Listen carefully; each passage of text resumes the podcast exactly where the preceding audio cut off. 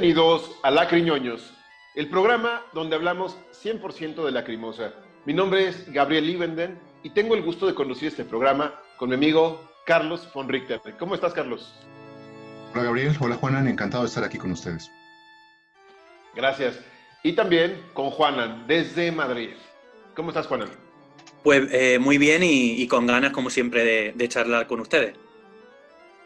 Claro que sí, también nosotros. Es un placer hablar con ustedes, amigos. Y con este amigo, que ya va a estar aquí de planta, poniendo atención sobre lo que decimos, esperando no decir ninguna barrabasada en función de, de, la crimosa. El tema de hoy es el single, el segundo single de la carrera de la crimosa, Chacal, cuyo significado literal es chacal, ¿no? Chacal es un single que aparece en el año de 1994 a finales y es obviamente un trabajo eh, parteaguas en la carrera de la Lacrimosa. Hay demasiados puntos que tratar, en mi opinión, respecto a este single, que partamos por lo primero.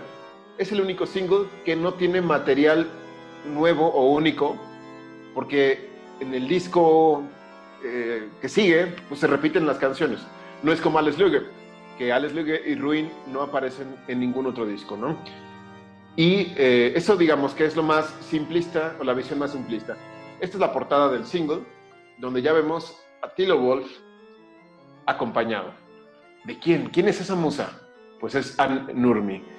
Em, para este preámbulo, quisiera que pues ustedes amigos añadieran su punto de vista eh, breve sobre este single. Empiezo contigo, eh, Carlos. Claro.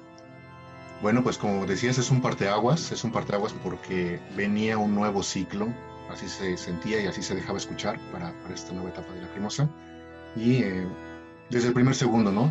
Empieza, comienza con un tema en el que en la primer nota, en el primer tiempo, nos podemos dar cuenta de, de a qué me refiero, ¿no? Es decir, hay metal en este, en este disco. Hay metal y esto ya este, es algo que, que empieza a, permear en la, en la, nueva forma de componer de Tilo y de toda la cremosa. Entonces, este, va a ser muy, divertido hablar de este disco.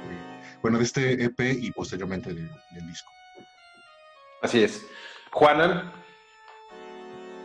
Pues sí, eh, hay metal. Lo que pasa es que hay un metal que digamos todavía es un poco tímido quizá, ¿no? Yo lo veo como algo que está en medio entre, entre o sea, que está eh, a media entre el rock gótico, ¿no? A lo que, eh, lo que la crimosa tiene de rock gótico que hemos escuchado hasta ahora, y eh, el metal propiamente dicho de una manera, vamos a decir, más tradicional, que sería ya con, con estile, ¿no? Y, pero, pero es de esos trabajos de, de la crimosa donde se anuncia un cambio muy grande. Lo que pasa, bueno, no sé, no, sé si muy grande todavía, un cambio, un cambio, vamos a decir, significativo. Lo que pasa es que eh, es un EP que mm, es como muy poderoso, como muy atractivo, y yo, que, yo creo, o, por lo menos mi percepción de, de, cuando era joven, cuando salió y demás, es que todavía no eh, encerraba la suficiente información como para que se pudiera vislumbrar o, eh, deducir si el nuevo camino que iba a emprender la Crimosa iba a ser abandonado eh, por, eh, o no iba a interesar a muchos fans o, todo lo contrario. Todavía no se podía, no se podía ver, eso, eso llega con Inferno, ¿no? Pero en cualquier caso me parece un trabajo muy, muy interesante, con, con, una selección muy chula con eh, versiones más cortas a nivel de duración y a mí personalmente tengo que decir que, me encanta, me gusta, me gusta muchísimo. Claro, algo destacar aquí y tocas un tema importante, el rock gótico, las guitarras, todo esto. Tilo Wolf dijo en persona, es, yo inventé el gothic metal con Shakal. Cuando publicó Shakal se creó un nuevo género que es gothic metal, que habrá que, y digo, Tilo lo dijo, pero pues no sabemos si otra banda un poco antes o al mismo tiempo estaba ya experimentando esos sonidos. Pero digamos que a un nivel mainstream, a un nivel general y de grupos que eran ya notorios en esa época, pues la Crimosa era estaba muy bien posicionado en el mapa de, este tipo de underground, de este tipo de, de géneros. Yo aquí le achaco y quiero hablar de un tema polémico, que es que muchos fans y mucha gente, perdón si usted que me está escuchando se ofende, muchos idiotas dicen, es que fue en el momento en el que Lacrimosa conoció a su Yoko Ono. Nurmi. Hay un escritor al cual quiero referenciar que es Mario Cruz. Eh, él, puso en un foro, es que Anne Nurmi, Anne Nurmi es la Yoko Ono de Lacrimosa. Lo cual yo refuto y lo voy a decir de esta manera. Aquí tenemos que ver a profundidad, que analizar Tilo Wolf conoce a Anne Nurmi en 1993, sí, la ve tocar con Two Witches y está fascinado. Recordemos que viene de un álbum, Satura, que habla de una mujer, de un amor imposible, de algo inalcanzable que hoy en día no supera. Entonces, en ese trajín de tiempo, él acude a un show en vivo de Two Witches y ve a Anne y todo su mundo cambia. Eh, estoy poniéndome los zapatos y suponiendo, ¿no? porque esto me lleva a lo siguiente. Conoce a Anne, eh, se acerca a tu Witches, les propone, oye, yo soy tal, tengo esta banda, ¿han escuchado de Lacrimosa? Pues yo soy el, Tilo yo soy el creador. ¿Te gustaría, no sé, seguramente platicaron dos o tres veces en algún café, en algunas cervezas, y Tilo pues estaba prendado de, de, esta mujer, que seguramente, pues, digo, todo mi respeto para Anne Nurmi, ¿no? Seguramente era una beldad ¿no? que, a ti lo deslumbró y, le sirvió para inspirarse. Entonces, es un poco falso que Anne Nurmi haya tocado en la gira de Satura, porque hay videos donde la mayor parte de las veces aparece un hombre tocando el teclado en los videos de ese Satura Tour. A lo mejor tocó dos fechas o tres, pero tampoco estamos hablando de giras eh, de 52 fechas el Satura Tour a lo mejor tuvo 8 o 10 fechas y a lo mejor Nurmi tocó una o dos. El punto es que, ¿qué pasó en ese tiempo de 1993 a cuando empieza a planear Chacal? Recordemos que en Shattensville están las versiones de Chacal y Fermagnis Zone, que son las Urversion o las versiones demo que tienen un aspecto más cercano a Satura que Inferno. Pero eso ya hablaremos en su momento. Ahí ya aparece a Nurmi interviniendo, entonces seguramente ya empezaron las migas, ahí le dijo, colabora conmigo, a lo mejor ahí dijeron, únete a la crimosa y ella se separó de tu Witches. Y el noviazgo seguramente empezó en ese, en ese parámetro de tiempo. Recordemos el video de Satura. ¿Cuándo se grabó? Se grabó mucho después del álbum de Satura y previo a Inferno. Entonces seguramente en ese video, como ya vimos, se besan a lo mejor ya había un cortejo, a lo mejor ya, ya estaban saliendo. Y escuchar Chacal en esta versión del single, y perdón por tanto preámbulo, a mí me transporta de una manera empática a un tilo enamorado, totalmente obnubilado, y la letra de Chacal, para mí la escribió antes del cortejo. Se los dejo sobre la mesa y ahorita volvemos a ello. ¿Qué opinan de esto? Empiezo con Juanan. Yo, eh, a ver, yo lo tengo muy claro eh, al respecto. Eh, estoy de acuerdo con lo que has dicho, pero vamos a recordar un par de cosas. Vamos a recordar que el propio Tilo ha dicho en más de una ocasión que estaba en su hoja de ruta el encontrar una voz femenina para Lacrimosa desde el comienzo, ¿vale? Hay que recordar también que si no hay más instrumentación clásica y no hay no sé, mayores medios en los primeros álbumes de, Tilo eh, es por falta de medios, no porque, porque no quisiera que lo hubiera, ¿no? Es decir, que todo eso está ya en el sustrato de, en la hoja de ruta al menos, ¿no? Y hay, algo importante que hay que decir, y es lo siguiente. Eh, no recuerdo ahora mismo la fecha de fundación de Two Witches, pero sí es anterior a la Crimosa. Eh, me atrevería a decir, y luego si no lo revisamos, yo diría que 86, 88, algo así. Lo que quiero decir con esto es que yo no creo que Tilo Wolf se quedara prendado por Anne cuando la vio, cuando la conoció. Yo creo que lo estaba antes. Probablemente el conocerla fue eh, la guinda del pastel, obviamente, porque todos sabemos que es una gran mujer, ¿no? Entonces, eh, Two Witches no... Eh, no sé cómo decirlo. Eh, Two Witches era una banda que ya en Europa eh, tenía mucha repercusión dentro de la escena gótica. ¿Vale? Entonces, mm, aunque Tilo también ha contado en alguna ocasión que él fue introducido, digamos, dentro de la escena gótica a través de una chica y demás, y que a lo mejor respecto a otras personas no tenía mucha experiencia dentro de esa escena y no conocía muchas bandas y demás, a mí me parece absolutamente impensable que no conociera Two Witches. O sea, conocía la banda. Y eh, además es una banda que eh, apostaba mucho por el apartado visual. Eh, se lucía mucho a nivel de fotografía. ¿Vale? Y entonces, claro, y luego por otro lado es, era, la, era y es la banda, la banda finesa por excelencia. Entonces, digo esto porque yo creo que mm, Tilo ya, cuando, cuando debió de acercarse a Anne, Mm, yo creo que él ya debería, debía de tener un plan en la cabeza. ¿Vale? Yo no sé cuántos trabajos eh, habían publicado hasta entonces tu Witches, pero unos cuantos sí, y como digo, eran ya conocidos. Correcto. Carlos, ¿tú qué opinas de todo este panorama?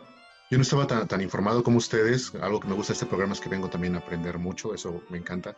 Entonces, eh, sí, más bien, este, aquí estoy escuchándolos y, me gusta como el, este preámbulo y estas tanto suposiciones como hechos que, tenemos para, poder este, entender mejor este disco.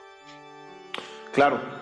Ahora, parte de todo, digo, sabemos datos históricos, pero también estamos suponiendo, estamos poniéndonos en los pies de ellos y que nos llevan pues a un resultado lógico, ¿no? Que es todo lo que pasó en este single.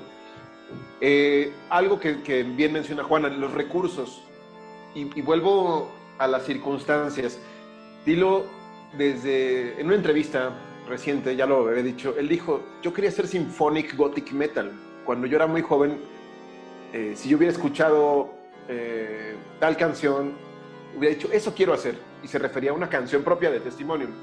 Entonces, al ver cómo presenta Chacal, ¿no? con estas guitarras, esta batería que se escucha tan bien, eh, los chelos, las guitarras acústicas, todo lo que eh, confluye en este, influye, perdón, en este EP o en este single, es totalmente una etapa que todos los artistas tienen donde encuentran el sentido o empiezan a encontrar sentido. Yo creo que este trabajo en especial es como un renacer de, la carrera de Tilo, donde dice, sí, es por aquí, creo que es por aquí. Creo que la parte de estas Urversions que quise mencionar porque es parte de la historia, y este programa, si lo hubiéramos hecho en 2009, no tendríamos idea de que había una versión de Chacal y de Fermagnis Dersone muy similares a Satura. Que a lo mejor Juanan hubiera agradecido que sí se quedaran, porque Juanan es especial enamorado de esa primera etapa y yo mm. pues puedo decir que también. Pero encontramos este estilo que ya dijo, es por aquí, este es el camino que, que, que más me gusta y esa, eso que dije, este camino, se refleja en Inferno, pero vamos a hablar de eso en Inferno. ¿Puedo decir algo rápido, aunque luego vayamos a hablarlo dentro de unos minutos? Eh, luego podemos hablar de por qué se llama chacal y qué simboliza el chacal, ¿vale? Porque es que lo que está... Eh, eh, bueno, pues lo hacemos ya. Em, a ver, mm, podemos empezar esto, o sea, lo voy a decir muy rápido, ¿vale? Tenemos el dios Anubis, de la mitología egipcia que tiene cabeza de chacal, ¿no? Todos lo tenemos en la cabeza, ¿no? Bueno, ese dios tiene que ver con el pesaje de las almas, con la resurrección, con la vida después de la muerte, etcétera, etcétera. Ese personaje luego es el Hermes de la mitología griega, el Mercurio de la romana, y eh, mm, el cristianismo va a coger mucho de, todo este sustrato mitológico y demás con la figura del arcángel San Miguel, el arcángel Miguel, ¿no? Entonces, yo no creo que sea casualidad. Si a esto le sumamos que eh, el chacal es un animal, un cánido, que vive en los desiertos, ¿no? que le gusta... Esto, esto, esto aparece en la Biblia, ¿eh? que vive entre las ruinas, que come carroña, pero que al mismo tiempo que come esa carroña sirve para em, regenerar un poco eh, esa carne, acabar con, la, con las bacterias, etcétera, etcétera. Aquí se mezcla ya Em, no sé cómo decirlo, la zoología, eh, las creencias, la religión, ¿vale? Em, eh, el chacal es un animal que aparece también en episodios importantes de la Biblia y son animales que incluso se viene a, viene a decir algo así como son animales que como que glorifican a Dios, porque pese a que viven en el desierto, Dios les proporciona agua, ¿no? O sea, que es un animal que tiene que, tiene que ver con la regeneración, que tiene que volver, que tiene que, tiene que ver con la resurrección, con, con, un volver a empezar. Entonces yo lo dejo ahí. O sea, yo no sé eh, cuánto de esto puede, puede haber en este trabajo pero algunas de estas cosas se mencionan. También, también se dice en algunos momentos en la Biblia eh, y en otras fuentes y demás que eh, cuando no tienen que comer los chacales eh, pueden llegarse a, comer a un niño, ¿no? Se pueden devorar a un niño. Y no en esta canción, pero en alguna otra se menciona también a los niños, ¿no? En fin, ¿cuánto, ¿cuánto hay de esto? No lo sabemos, pero yo no creo que todo sea... O sea, volvemos a lo mismo. Hay un tilo al que le llama la atención la mitología, porque mm, va dejando pinceladas a lo largo de, algunas de sus canciones, álbumes, etc. ¿Cuánto hay? No lo sabemos. Ahora bien, esta explicación es como un marco teórico. Ahora viene la parte de inspiración. ¿Por qué le atribuye el nombre de Chacal a una figura? Porque hay una figura. Y lo vemos después en el video que le precede y lo vemos en la portada. Estas mismas alas o ese mismo atuendo como de vampiro, de un ser oscuro, eh, se repite, ¿no?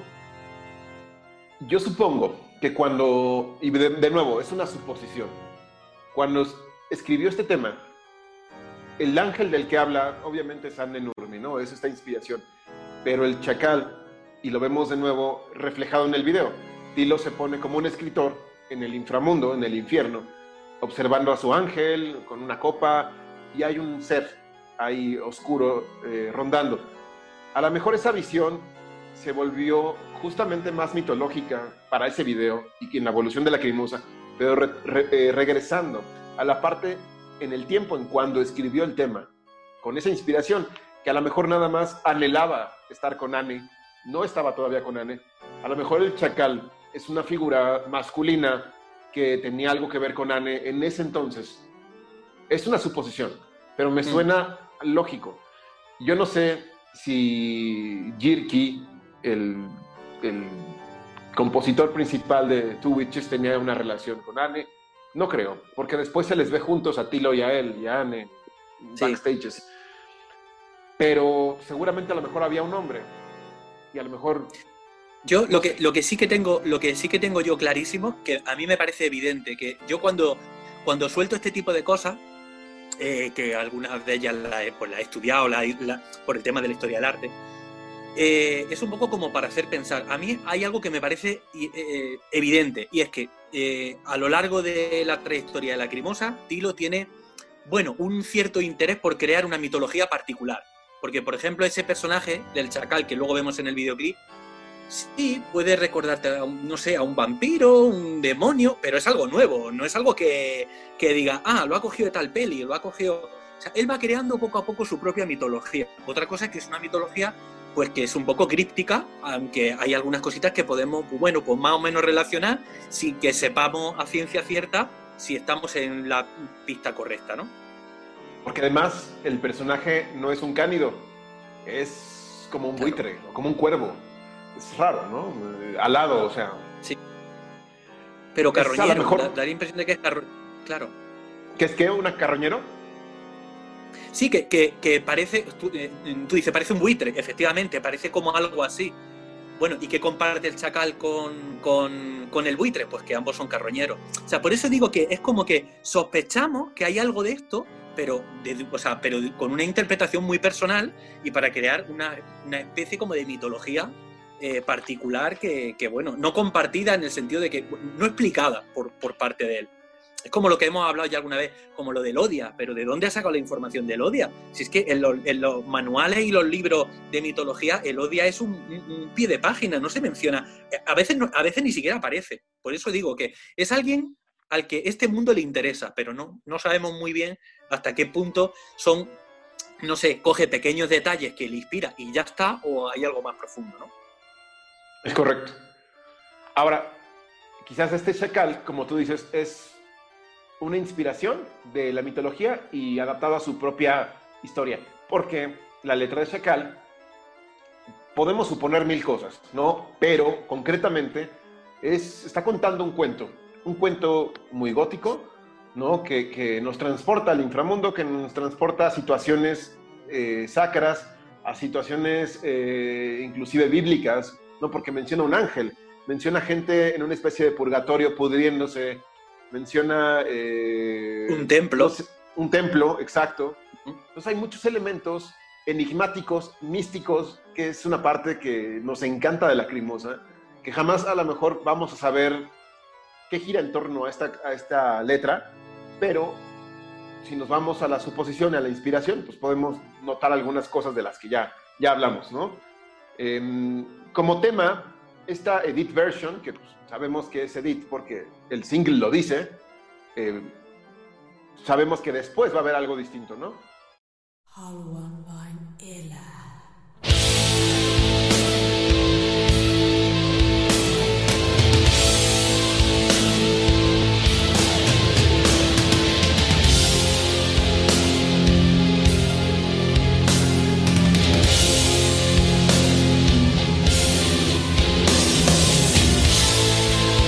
Pero yo creo que esta interpretación o esta primera versión de Chacal es fabulosa. Es, nos presenta esta evolución. Sí está presente el sonido de la crimosa.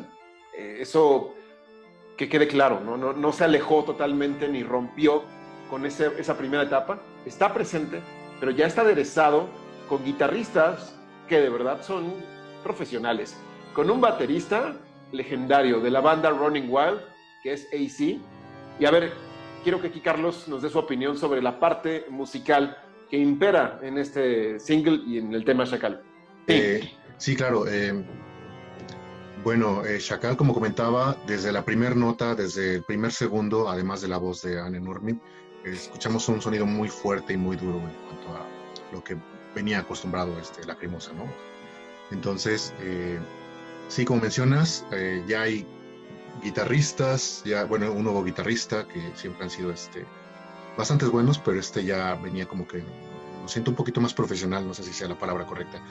Eh, y sí, creo que la, mayor aportación, eh, te lo puedo comentar también como, un, este, como un melómano, este, es la, inclusión de la batería, porque este baterista sí que es un baterista legendario, eh, renombrado, de una banda con buena y gran trayectoria y este, obviamente su, su sonido es un, uno de los mayores aportes para, para, la banda, ¿no?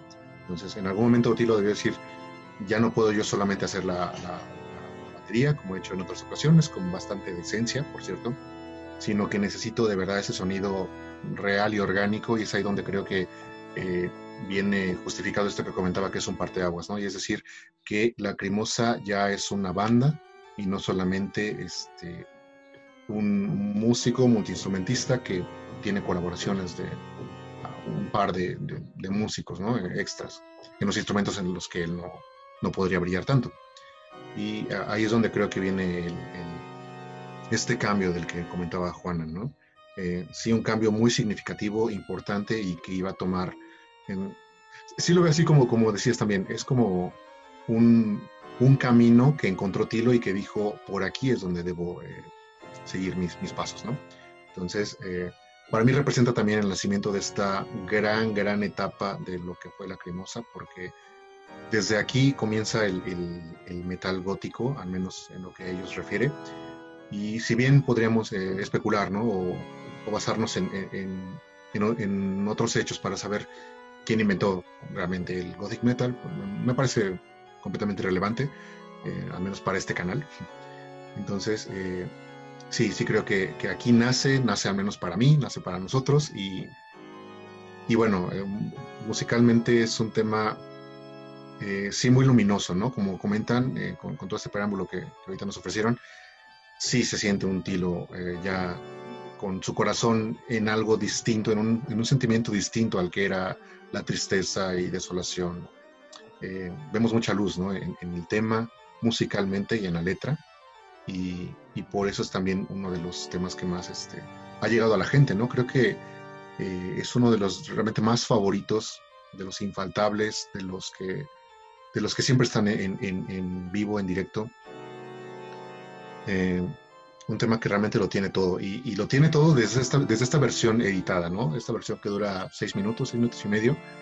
eh, ya nos deja ver lo que, lo que es un lacrimosa también más maduro. No sé, no sé qué más comentar. Mira, algo que, que quería apuntar y es en relación a la batería, que sí le da un sentido distinto. Tilo es un gran fan de la batería. ¿Y cómo se pueden dar cuenta de ello? En todas las presentaciones en vivo, los, eh, eh, todas estas gesticulaciones y toda la, el manoteo que hace Tilo cuando está eh, actuando en vivo es en función del ritmo de la batería, no de la orquestación, como yo pensaba la primera vez que los vi. Pensé que el hacer esto era como estoy siguiendo los violines, pero muchos de esos... De esos un director. Ajá, como un director. Claro. Pero, pero realmente va a tono de la batería, en los remates. En Shackle se ve, cuando hace el cambio de taca, taca, tan, hace, lo hace con las manos y lo está siguiendo el compás de la batería. Entonces eso es como, está muy identificado con ese sonido y le gusta mucho eh, eh, cómo afecta su música.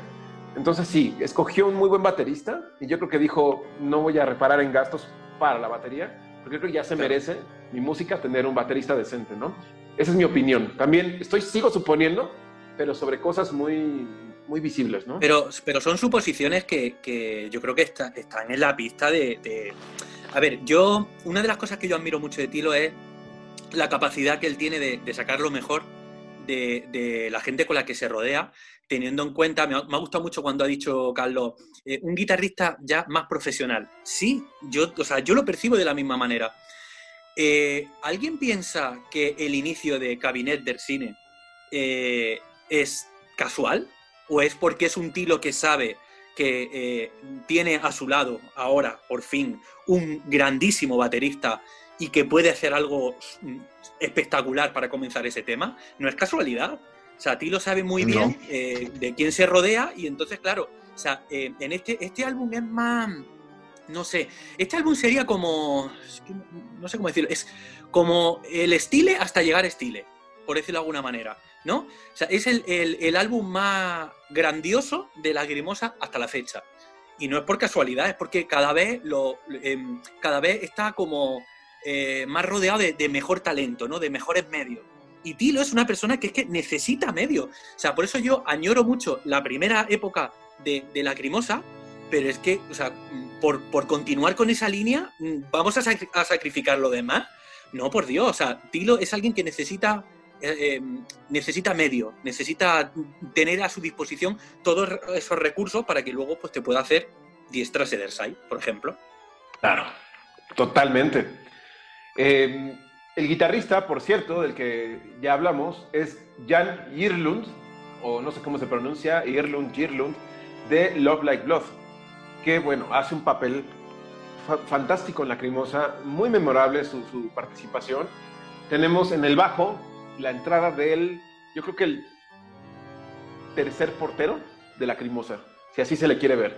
El tercer elemento de esta gran banda que desde ese año está con ellos hasta la fecha, y ese es JP, Jean-Pierre Jenkel o Jean-Peter Jenkel, que es un genio musical, un gran productor, un muy buen multi-instrumentista, que no sé las circunstancias en las que creyó en Tilo, ¿no? En que vio su proyecto. Recordemos que era gente joven en ese entonces. Y yo creo que dijo, wow, me gusta mucho lo que haces, vamos a hacerlo. Y desde ahí se ha mantenido muy fiel. Y Yo, Vamos yo- a hacer yo una intuyo- carrera. toda una carrera. Yo intuyo que es un gran amigo de, de- de Tilo o de la pareja como tal. Eh, y, y- y hay que reconocerle eso, ¿no? Que es el tercero al mando. Sí, Claro, sí. pero ¿no- ¿os imagináis a Tilo, a Tilo de joven hablando de su proyecto, ya con varios trabajos publicados, cuando lo normal que estaba haciendo todo el mundo era Ozzy Rock, así en escena oscura, por así decir? Es que tenía, es que, tenía que ser impresionante. Todos dijeron, wow, claro, Claro. claro que quiero trabajar contigo. Sí, sí, eso me queda, me queda muy claro. Ahora, un dato que hay que notar antes de que sigamos hablando. En el booklet aparece Lacrimosa y aparece como banda. Esto, ojo, dice Tilo Wolf, Anne Nurmi, eh, bueno, Tilo Wolf voz, teclados y programación. Anne Nurmi como teclados y voz. Jan Girlund, guitarra. Eh, Jan P. Jenkel como bajo y ahí sí la batería. Y después se mencionan otros músicos que intervinieron. Por ejemplo, en el título 1, 2 y 3 dice que eh, fue arreglos y producción por Gottfried Koch y Jean-Pierre Jenkel, que Gottfried Koch aparece en algunos títulos como guitarrista, con una guitarra clásica de lujo. Yo no sé, digo, esto es un apunte al calce porque vamos a seguir hablando de Gottfried Koch eh, de aquí a Elodia, pero es uno de los músicos que más lamento no siga con la Lacrimosa porque le daba un toque inigualable. La guitarra acústica de Gottfried Koch es una de las mejores cosas que le pasó a la Lacrimosa. Pero bueno, es una opinión eh, que, quería dar aquí. Em, viene también una intervención de piano de JP y los chelos de Ulrich Kaun, pero no ponen ni a Gottfried Koch ni a Ulrich Kaun como miembros de Lacrimosa o abajo del nombre de Lacrimosa. Entonces a lo mejor aquí Tilo estaba planteándose la idea de que y si Lacrimosa se vuelve una banda, ya no nada más soy yo y mis invitados. Yo supongo que en este en esta etapa fue que él lo vislumbró de esa manera. No sé qué piensan ustedes, este, Juanan. Yo creo haber leído alguna entrevista donde, donde Tilo ya cuando empezó a rodar ya con Lacrimosa, tenía muy claro desde, desde el principio que no quería que su, que su proyecto musical se viera comprometido ni por otras discográficas, productores, pero tampoco por músicos, colegas y demás. Entonces yo creo que aquí ya él ya mm, debía de llevar tiempo pensando, no, son músicos invitados, ya veremos hasta dónde llega esa invitación, por así decir, y, con la cosa de que, mm, que, se me entienda en, en, la acepción más positiva. O sea, Tilo se nutre de lo mejor que puede sacar ¿no? de esos músicos eh, hasta que aparece a lo mejor un nuevo proyecto, ¿no? Que requiere, pues no sé, otra sensibilidad y entonces pues hay que contratar a otros músicos o hasta que esos otros músicos, por las razones que sean, quieran abandonar la crimosa para dedicarse a otros proyectos, ¿no? Pero yo creo que eso aquí estaba ya, yo creo que, vamos, desde el principio eso lo debía de tener el claro en la cabeza. Em, bueno, ahora viene, eh, ¿quién decía alguna otra cosa de la primera versión de Shackle de esta Edit Version? Yo hay algo... Sí, Carlos, tú, tú primero. Solo quería apuntar que eh, sí, también en los créditos mencionan que hay eh, la intervención de una eh, pequeña orquesta sinfónica, que es obviamente, este, por lo cual podemos adjudicar que es el nacimiento del, del Gothic Metal. Y sí, ¿no? Se siente particularmente en estos dos temas que son obviamente el mismo, que es Shackle. Entonces, sí, ya, ya también se, se, veía venir qué era lo que estaba buscando, qué camino buscaba Tilo y es como su primer acercamiento a eso, a, este, a esta creación eh, de, metal sinfónico y que obviamente nos iba a dar mucho, pero muchísimo material para analizar, para escuchar y deleitarnos, ¿no? Solamente eso quería apuntar. No, y, Yo quería apuntar... Sí, no, perdón, nada más para eh, relacionarlo de la orquesta, la Van Becker Symphonic Orchestras, dirigida o bajo el mando de Gottfried Koch. Ahí se los dejo. Adelante, Juan. Sí, eh, eh, iba a decir que, bueno, tenemos la, inclusión del finés como lengua, ¿no? Que irrumpe en la crimosa con este tema. Y a mí una, de las cosas que me llama la, atención de estas dos versiones eh, mm, es, digamos, que están como exentas de esa atmósfera que, sí que tiene luego Sacal en, en Inferno, ¿no? Son como mm, eh, versiones más concretas, ¿no? Mm, como, que, como que van un poquito más al grano. Lo que, lo que no le resta, no sé, genialidad, digamos, ¿no? Pero sí que no participan de esa atmósfera que luego Sacal en Inferno, mm, mm, no sé, eh, digamos que comparte con el resto de, temas, ¿no? Es, es, correcto. Por ejemplo, ahora sí, el título segundo de este EP, que es Chacal versión piano,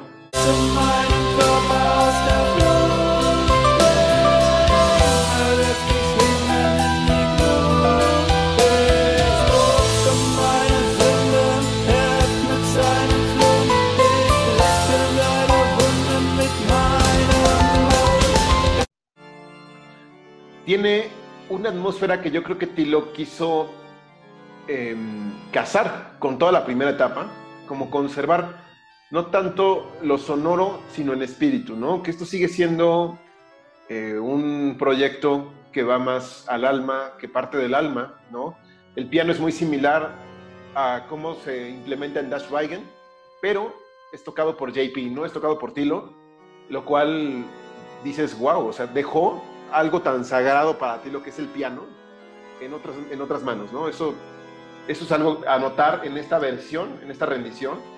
Yo creo que Tilo también está descubriendo su nuevo mundo con, con, con estos experimentos, ¿no? Se me hace un ejercicio musical interesante, pero que no termina de ajustar. O sea, es un experimento.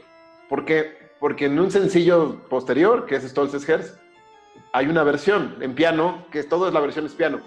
A lo mejor no lo tenía tan claro. Y a lo mejor le pasó como a nosotros, que a veces decimos, ay, me quedé con ganas de decir esto en este programa. A lo mejor eso pasó con esta versión de piano, ¿no? Que dijo, pues así creo que es. Y ya después dijo, ay, no, debió haber sido puro piano. No sé, suposiciones. ¿Qué opinan de esta versión? a mí la verdad es que... Bueno, eh, por favor. Venga. que, no sé, a mí yo tengo que, reconocer que me gusta bastante. No es, no es la versión que más me gusta, pero a mí me parece muy natural que esté aquí, ¿no? O sea, yo creo que Tilo compone como, yo diría que compone, no sé, muchísimos músicos, ¿no? O sea, a través del piano, ¿no? Mediante el piano.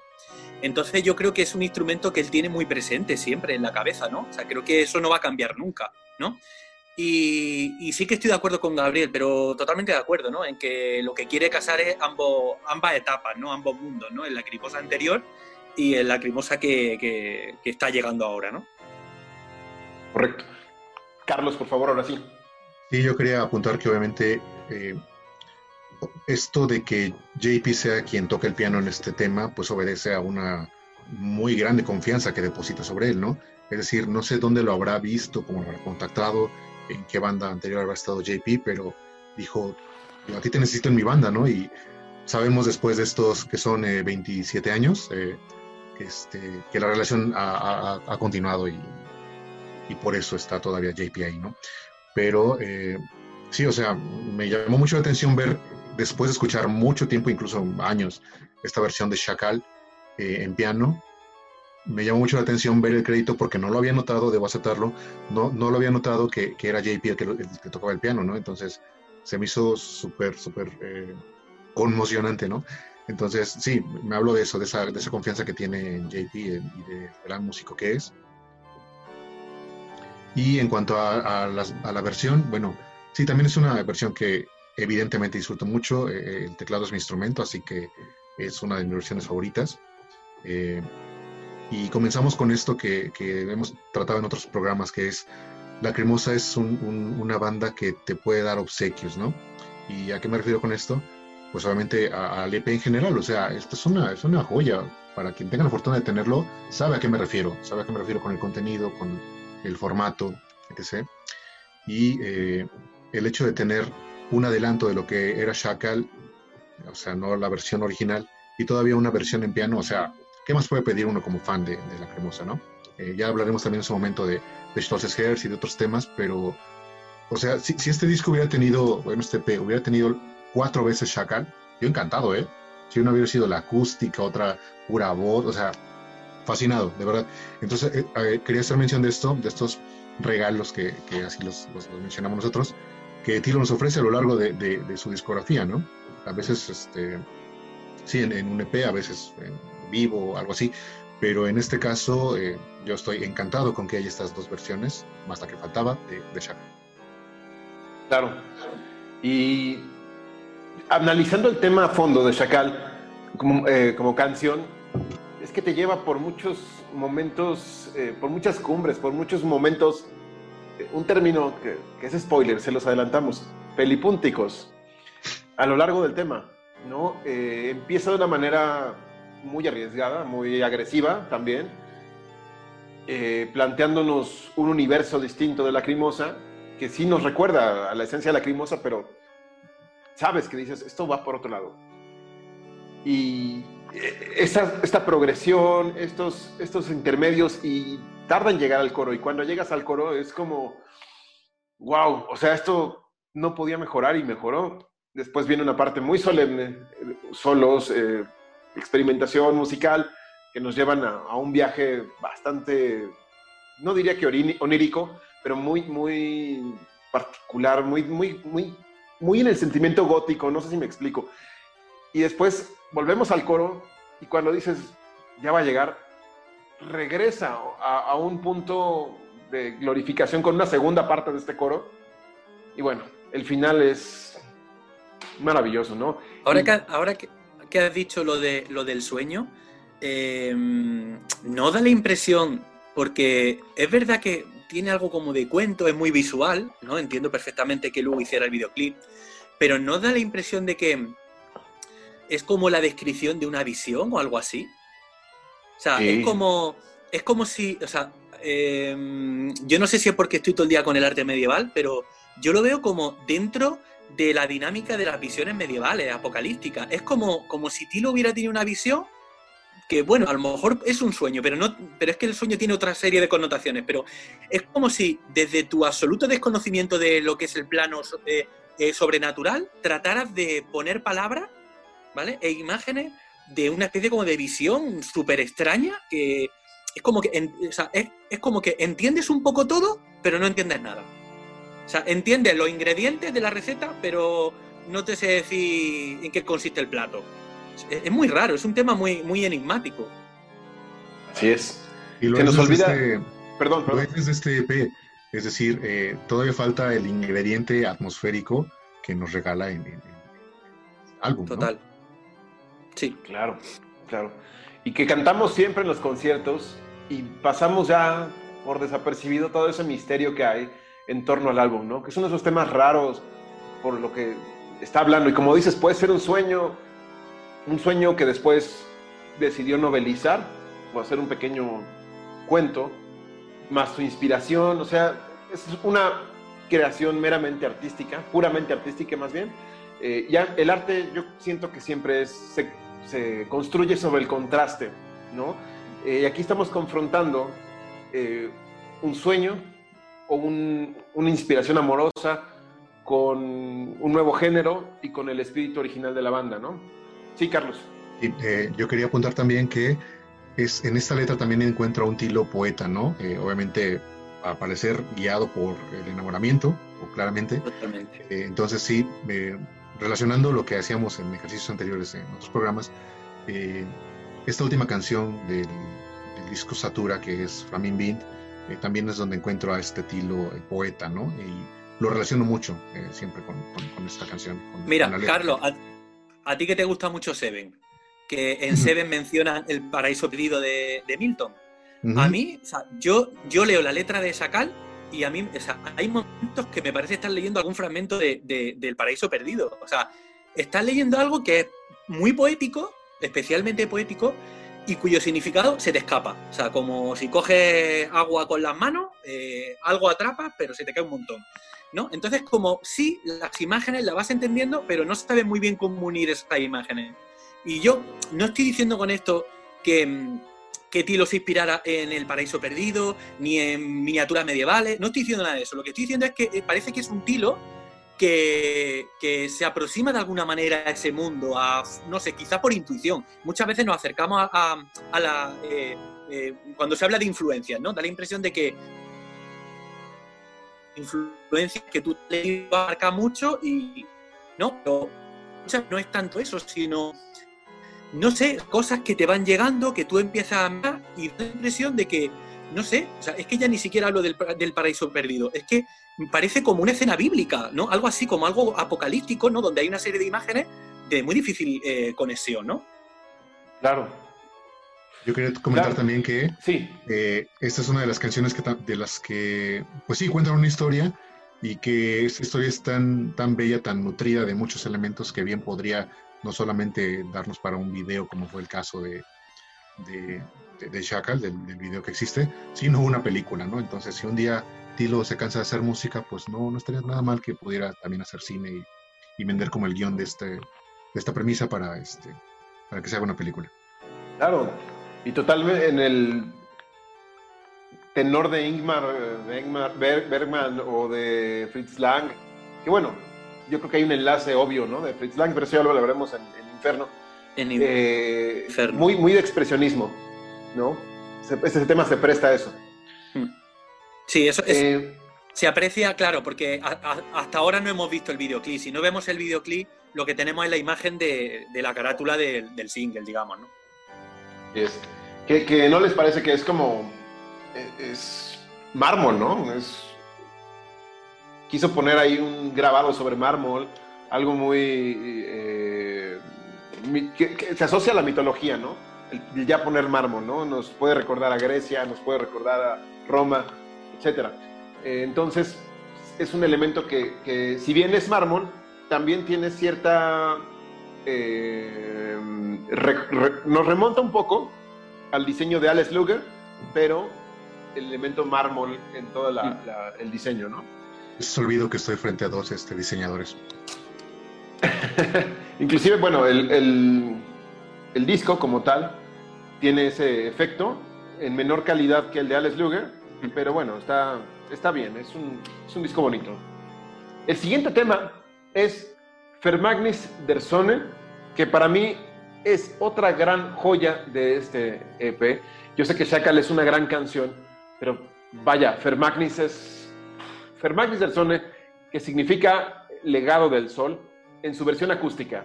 Aquí dice que es una versión tal cual, acústica. Entonces nos hace suponer que vamos a encontrarnos con algo distinto posteriormente. Vamos a escucharla.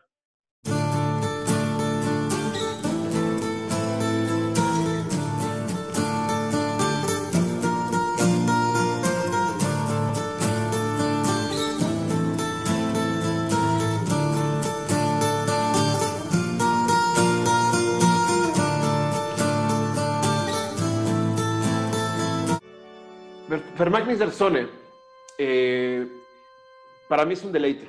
Un deleite porque tiene la guitarra mucho más limpia que en temas como Alex Luger, eh, de la mano de Gottfried Koch. Y ese cello, wow, es fascinante.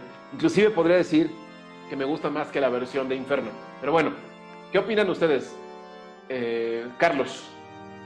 Sí, no, no me gusta más que la versión de Inferno, pero sí es una joya, es, es una canción que no debe faltar en, la discografía de, cualquier lacriñoño. Es una de las que más debería estar en, esa discografía. Eh, sí, me gusta muchísimo, es una canción muy bella, una canción que en ambas versiones, pues sí, me, gusta mucho, pero eh, siempre es un plus, ¿no? Tener una, una versión acústica de una bonita canción, entonces eh, vuelvo a lo que comentaba hace rato, es otro regalo que nos da Tiro, ¿no? Eh, así que esta es una de las mayores eh, razones por las cuales tener este, este EP es indispensable. O sea, Permetes der Zone es, es, una de las cuestiones primordiales para todo la Criñón. Así es. Juanan, yo coincido de nuevo con, Carlos. Me gusta muchísimo. De hecho, eh, me gustaría que, que Tilo mm, hiciera este tipo de versiones más a menudo. Eh, pero me gusta más la de, la de Inferno, ¿no? Pero me encanta que esté aquí, me encanta que la haya hecho, la disfruto muchísimo, me parece una joya. Y. No o sea, también que de vez en cuando hace Tilo, que son muy cortitos de duración, y como que te dejan con muy buen sabor de boca, ¿no? Como que eh, empieza el tema, enseguida acaba y dices, wow, qué temazo acabo de escuchar, ¿no? Y que incluso a veces te, quedas como con ganas de más, ¿no? Que también es muy bonito, ¿no? Está Distrase del Side, pero también está esto, ¿no? O sea, es, claro, claro, claro, pero me encanta. Son canapés musicales, ¿no? Que tendrían misteriosamente o curiosamente el papel de un single, pero lo que me gusta de la Crimosa es que no se adapta a las leyes de la industria de la música, ¿no? Que pues, un single tiene que tener ciertas eh, características para que funcione. En cambio, el tema, que realmente es el single, pues dura seis minutos y tiene una progresión muy a lo... Me remonto a... No tiene nada que ver, pero Bohemian Rhapsody, ¿no? Que en su momento, ya lo vimos en la película, o los historiadores de música lo sabrán, lo podrán confirmar, el productor les dijo, esto no va a ser un sencillo, tiene ópera y dura muchísimo. Bueno, pues, a Freddie Mercury no le importó, dijo, por supuesto que va a ser el single. Entonces, aquí vemos a un Tilo en ese mismo tenor, ¿no? De que la canción que a mí me apasiona y que le puse más eh, energía y más trabajo, va a ser el sencillo. Pero Magnus, pues está ahí, está de apoyo, es, es, su, su, pues eso, un, canapé musical, ¿no? Que, como bien apunta Juan, te deja con ganas de más. Y la letra eh, no es tan novelizada como Chacal, pero vemos muchos elementos eh, poéticos, mucho también del infierno de Dante. Em, vemos a una persona que está postrada ante alguien diciendo, pues yo me entrego y he sido azotado contra las rocas, pero sigo firme, ¿no? Eh, dame más, te amo. Habla del cielo, del infierno, el sol, evidentemente, de gente, de niños, ¿no? Que aquí me gustaría un poquito escuchar la opinión de, Juanan y también de Carlos, claro, de la letra. Eh, yo encuentro la letra em, igual no tan enigmática como en Sacal, pero sí bastante enigmática, ¿no? Eh, en el sentido de que nos encontramos de nuevo a un tilo, que yo creo que esto es como común a, a todas las canciones de, Inferno, ¿no? Nos encontramos a un tilo como muy poético, ¿no? Eh, donde, mm, insisto, o sea, muchas de las cosas que dice podemos entenderlas, pero como que cuesta un poco unirlas, ¿no? Hay un momento donde, por lo menos a mí me sugiere como no sé, como idea como de, como de segunda oportunidad, bautismo, purificación, no sé muy bien, ¿no? Donde se habla de que está en el agua, que emerge, que se encuentra entre el cielo y la tierra, ¿no? Y, no sé, a mí personalmente es como, es esa, sensación que tiene muchas veces, que tiene muchas veces frente a la poesía, de mm, poesía un poco crítica, obviamente, que, en la que no te queda muy claro si, estás entendiendo bien eh, esos versos o no. Entonces, bueno, yo encuentro eso, a un tilo como, como, muy, como muy poético. Muy bien, exacto es una letra muy poética, es una letra que... Y además, la manera en que está cantada es algo que no habíamos visto en Lacrimosa, es, es una evolución también en, la manera de cantar de Tilo, ¿no? Está, está ya más apegado al canto que a recitar. Ahora bien, hablando de recitar, el último tema es una versión actualizada de Cele y Not, de la canción primigenia de Lacrimosa.